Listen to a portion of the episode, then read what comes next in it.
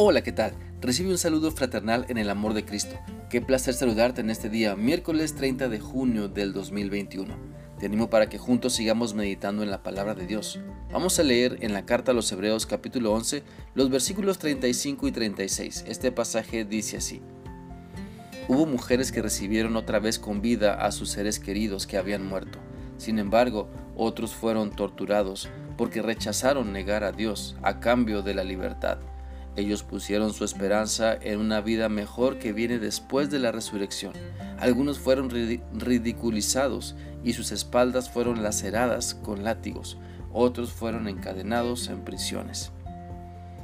Qué importante es tener fe, ¿verdad? Y aún más vivificante es tener fe en Cristo en todo lo que Dios dice en su palabra, pues la confianza te llena de vida y salud, porque cuando se confía en Dios y se cree en Él, no se vive dejando que la angustia nos domine o la preocupación nos haga miserables. Por eso permite que tu fe en Cristo se fortalezca y se llene de vida y esperanza. ¿Cómo sabes si tu fe es fuerte? Cuando a pesar de los problemas difíciles haces lo correcto y sigues confiando en Dios cuando a pesar de los éxitos y las alegrías sigues confiando en Dios y haces lo correcto, la voluntad de Dios. Tu fe en Cristo debe ser más fuerte que cualquier circunstancia a tal grado que puedas creer en lo que parece imposible. El pasaje de Hebreos, Hebreos 11, menciona a mujeres que creyeron en Dios, en su poder sobrenatural, y Dios actuó. Su fe les llenó de vida y esperanza. La Biblia dice en 1 de Reyes 17, 22 al 24 lo siguiente. El Señor oyó el clamor de Elías y el muchacho volvió a la vida. Elías tomó al muchacho y lo llevó a su cuarto a la de su cuarto a la planta baja y se lo entregó a su madre y le dijo, Tu hijo vive, aquí lo tienes. Entonces la mujer le dijo a Elías, Ahora sé que eres un hombre de Dios y que lo que sale de tu boca es realmente la palabra del Señor. Cuando creemos en lo que Dios nos promete, podremos ver su gran poder y además podemos dar testimonio de nuestra fe en Dios, de cómo Él sigue cumpliendo su palabra, de cómo Él nos llena de vida y esperanza. ¿Sabes? Tener esperanza es creer que estamos en las manos de Dios, es confiar en su sabiduría y esperar pacientemente en su dirección. La Biblia dice en Romanos 5.2, pues por Cristo hemos podido podido acercarnos por medio de la fe para gozar de su favor y estamos firmes y nos gloriamos en la esperanza de tener parte en la gloria de Dios.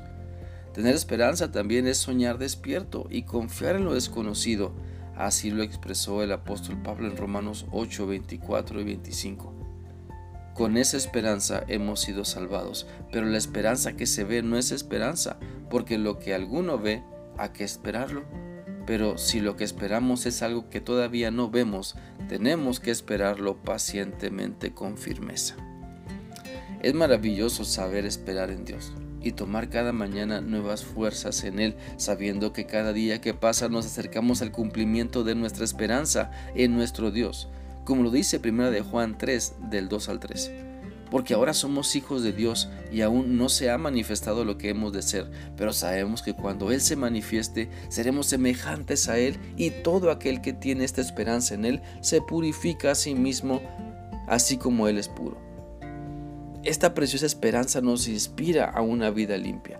Aunque no conocemos aquel estado glorioso de excelencia al cual seremos levantados cuando Cristo se manifieste, cuando venga la segunda vez y será manifestado en su, naturaleza humana glorificada para juzgar a los vivos y a los muertos.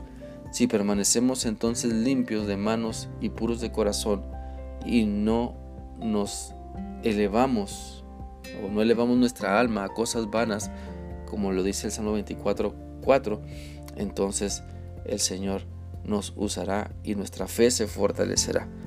Por lo tanto, es necesario poner nuestra esperanza en una mejor vida y con Cristo lo podemos tener. No importa la dificultad, nuestra fe en Dios por medio de Cristo nos ayudará a confiar en todo tiempo. La fe en Cristo nos da esperanza. La fe en Cristo nos vivifica, nos devuelve el sentido correcto de la vida, nos encausa en los valores eternos, nos ayuda a defender la verdad, nos impulsa a seguir confiando y alabando a Dios mientras hacemos su voluntad y nos deleitamos en ella. Espero que esta reflexión sea útil para ti y que descubras que tu fe en Cristo puede vivificar todo tu ser. Que sigas teniendo un bendecido día. Dios te guarde. Hasta mañana.